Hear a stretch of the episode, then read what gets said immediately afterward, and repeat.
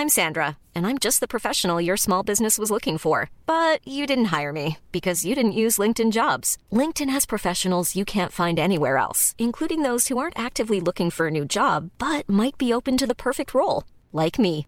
In a given month, over 70% of LinkedIn users don't visit other leading job sites. So if you're not looking on LinkedIn, you'll miss out on great candidates like Sandra. Start hiring professionals like a professional. Post your free job on linkedin.com/people today. Nous sommes en guerre. Moi, moi, je, personnellement, je m'étouffe. Accélère Accélère Ils sont aux ordres du pognon Faut laisser la star tranquille. Salut c'est Hugo, j'espère que vous allez bien. Je vous préviens, pas de 1er avril, pas de poisson d'avril euh, dans ce résumé quotidien de l'actualité et on est parti donc comme chaque jour en commençant par la première actu. Allez, donc on perd pas de temps et on commence tout de suite avec le Premier ministre Jean Castex qui était ce matin à l'Assemblée nationale. Des annonces ont été faites et donc je vais vous les résumer juste ici. Première annonce qui risque de faire pas mal débat, la consommation d'alcool sur la voie publique, donc euh, directement dans la rue ou alors dans des parcs par exemple, sera interdite dans les prochaines semaines. En fait, selon euh, Jean Castex, ça permettra d'éviter les rassemblements festifs et donc de limiter assez logiquement en conséquent la circulation du virus. D'ailleurs, en parlant de rassemblement, autre mesure qui risque de faire polémique, certains lieux publics risquent d'être aussi fermés dans les prochaines semaines. Ça concerne notamment des quais, des places ou alors des parcs qui sont susceptibles de créer des attroupements. Alors pour l'instant, on n'a pas la liste précise des lieux qui vont être fermés, mais ce sera en fait au préfet des différentes régions et différents départements de déterminer quels lieux seront concernés par ces fermetures. Alors la deuxième annonce, elle concerne les étudiants. Si jamais vous avez un concours qui est prévu dans les 4 prochaines semaines, eh bien sachez qu'a priori il sera euh, maintenu, mais que les conditions d'organisation risquent d'être, je cite, adaptées. Alors je sais, dit comme ça c'est un peu flou, et puis surtout ça dépendra de votre établissement et de votre université, mais on peut imaginer que la plupart des examens se feront en distanciel. Par contre, si vous aviez des examens en présentiel prévus au mois d'avril et qu'ils ne peuvent pas être faits en distanciel, eh bien a priori ils seront reportés au mois suivant, donc au mois de mai. Pour ce qui est des BTS, le ministre de l'Éducation nationale Jean-Michel Blanquer a précisé sur RTL qu'il y aurait un mélange de contrôle continu et de contrôle en fin d'année. Alors je sais, dit comme ça, c'est très flou. Il y a aussi d'ailleurs beaucoup de flou concernant les prépas notamment, mais aussi les auto-écoles. Donc logiquement, le plus simple malheureusement là-dessus, c'est de se rapprocher de votre école ou alors de votre établissement pour en savoir plus et voir ce qu'il en est concrètement dans votre cas aujourd'hui. Enfin, concernant ce discours de Jean Castex, eh bien des questions restent en suspens comme l'organisation ou non des élections régionales qui sont prévues aujourd'hui pour le mois de juin ou encore des aides pour les familles les plus modestes qui devraient être détaillées a priori dans les prochains jours. En tout cas, c'est intéressant de noter que cette prise de parole, elle a été faite dans un contexte tendu puisque Jean Castex avait décidé de soumettre les annonces d'Emmanuel Macron et ses nouvelles règles à un vote, mais en l'occurrence, les députés de l'opposition ont décidé de boycotter ce vote. En effet, les députés du PS, de la France Insoumise ou encore de la droite les républicains, critiquent la démarche du gouvernement qui, selon eux, organiserait en fait un vote pour donner l'impression que l'Assemblée nationale est consultée, alors qu'en réalité, eh bien, les décisions ont déjà été prises par Emmanuel Macron la veille. Résultat, après le discours de Jean Castex, il y a eu un vote, mais il y a 348 députés qui ont voté pour, c'est les proches donc d'Emmanuel Macron essentiellement. Il y a 9 députés qui ont voté contre le Rassemblement national, et le reste des députés a tout simplement boycotté le vote, dénonçant un poisson d'avril du macronisme.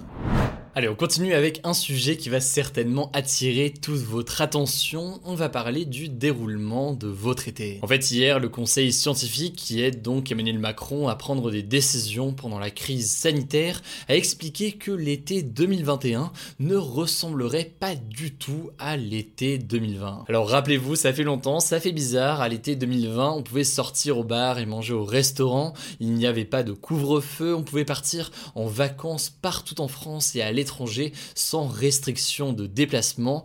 Eh bien, pour l'été 2021, d'après le conseil scientifique, on n'aura probablement pas tout à fait la même liberté. Alors selon lui, il y a plusieurs raisons à cela, mais la principale, c'est que en juin 2020, la France sortait à ce moment-là d'un confinement strict de deux mois qui avait fait énormément baisser la circulation du virus en juin 2020. Et à l'inverse, en juin 2021, donc cette année, la situation n'est pas vraiment la même. Pour vous donner quelques chiffres, on comptait environ 500 nouveaux cas par jour en juin de l'année dernière. Aujourd'hui, en ce moment même, on est à 40 000 nouveaux cas par jour, donc c'est beaucoup plus que 500 nouveaux cas par jour. Et pour baisser autant ce chiffre d'ici euh, juin 2021, il faudrait logiquement des mesures assez importantes. Et il y a une vraie question pour savoir si jamais les mesures actuelles qui sont mises en place seront suffisantes pour atteindre un niveau aussi bas. La seconde raison qui fait que malheureusement l'été 2021 ne sera pas super tranquille selon le conseil scientifique, c'est que la campagne de vaccination risque de ne pas aller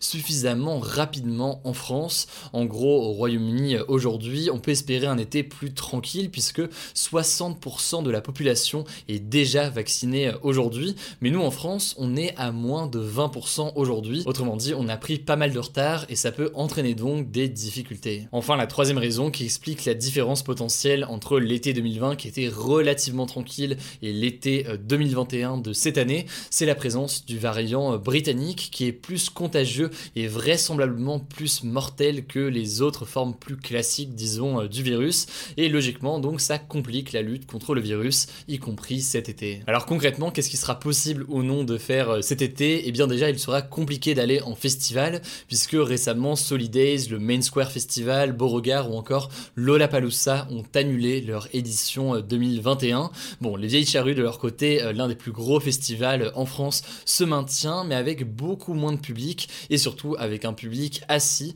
donc c'est quand même assez logiquement moins sympa que les concerts habituels durant l'été. Par ailleurs, au sujet des bars et des restaurants, le président de la République Emmanuel Macron a annoncé qu'on pouvait entrevoir potentiellement une réouverture entre mi-mai et début juillet, même si cette réouverture sera potentiellement uniquement pour les terrasses des bars et des restaurants. Bref, vous l'avez compris, il y a encore beaucoup d'incertitudes autour de l'été 2021. Euh, il y a aussi beaucoup de zones de flou sur les déplacements à l'étranger, y compris au sein de l'Union européenne. La réalité, évidemment, c'est que tout dépendra de la vitesse de la vaccination dans les semaines qui viennent dans les différents pays, mais aussi de notre capacité à réduire le nombre de cas à l'approche de l'été. Bref, affaire à suivre donc dans les jours à venir. De notre côté, évidemment, on vous tient au courant et on espère, comme tout le monde, qu'on pourra passer quand même un été un peu reposant. Bref, très clairement, beaucoup de zones de flou. Du coup, évidemment, on vous tient au courant dans les semaines qui viennent dès qu'on a du nouveau.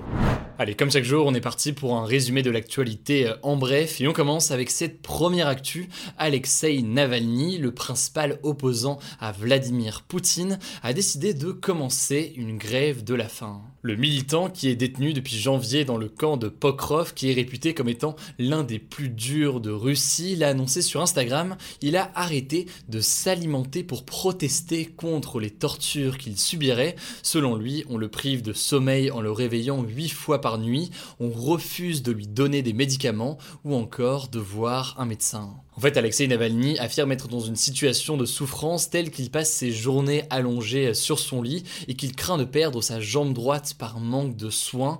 De leur côté, les autorités russes démentent toute maltraitance. Elles ont déclaré qu'il recevait toute l'assistance médicale nécessaire comme n'importe quel autre détenu. Deuxième info de ce en bref, Séoul, la capitale de la Corée du Sud, veut organiser les Jeux olympiques d'été de 2032 avec la Corée du Nord.